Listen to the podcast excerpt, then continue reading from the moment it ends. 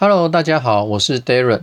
那今天想跟大家分享的是，呃，有些人可能会觉得我已经做好饮食控制了，不让自己摄取过多的热量，但是为什么我还是会胖呢？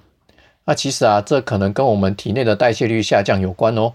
那今天跟大家分享五个可能会造成我们身体代谢率下降的原因。第一个原因是肌肉量比较少。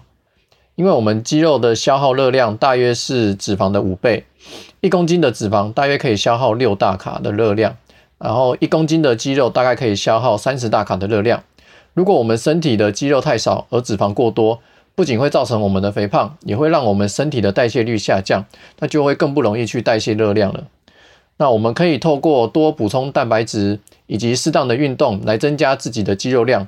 提升我们身体代谢热量的效率，那同时也能够去燃烧体脂肪。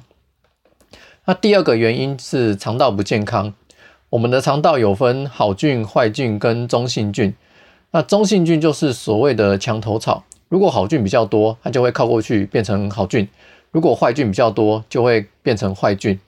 那如果我们肠道内的坏菌过多的话，那就有可能会影响到我们的消化跟代谢，让我们的代谢能力下降。所以我们可以适时的补充一些益生菌或者是酵素，帮助我们的肠道有好的环境给这些好菌生长。那把我们的肠道顾好，不仅可以调整好我们体内的代谢，也可以巩固我们的免疫力，让我们不容易感冒生病。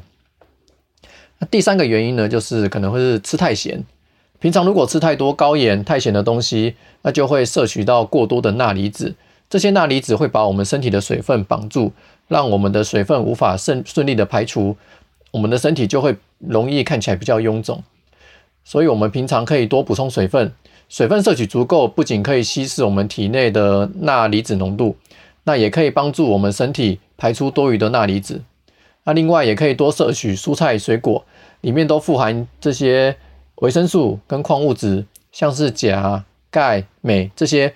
对消水肿有帮助的营养素，那就尽量避免，呃，吃过多的高盐、重口味的东西，导致这个盐分摄取过多而造成水肿。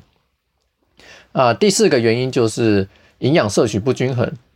那有些人控制饮食啊，让吃的食物减少了，那同时可能会造成营养摄取不够或者是不均衡的情况，那身体就会无法启动燃烧脂肪的机制。所以我们要慎选吃进来的食物。在热量不超过太多的状况下，同时也能够去均衡的摄取到各种的营养素，或者是也可以补充一些保健食品，补足我们平常摄取不足的营养素。那第五个原因呢是环境荷尔蒙。什么是环境荷尔蒙呢？像是空气污染 PM 二点五啊，然后一些蔬菜上残留的农药，或者是金属的污染物等等的。我们平常生活或多或少都会有这些有害的物质进到我们身体里。那这些物质累积过多，就会造成我们健康上的影响啊，降低我们身体的代谢能力，那也会造成我们的体脂肪没办法被燃烧。那所以，我们平常可以多蔬呃多摄取蔬菜水果里面的植物营养素，还有酵素，可以帮助我们做到体内环保。还有适当的运动，多补充水分，透过排汗啊排尿，可以代谢排除掉这些脏东西。好，那以上。分享了五个会让我们身体的代谢能力下降的原因。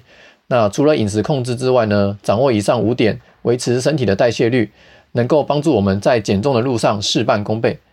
那今天的分享，希望对大家有所帮助。我们下集见喽，拜拜。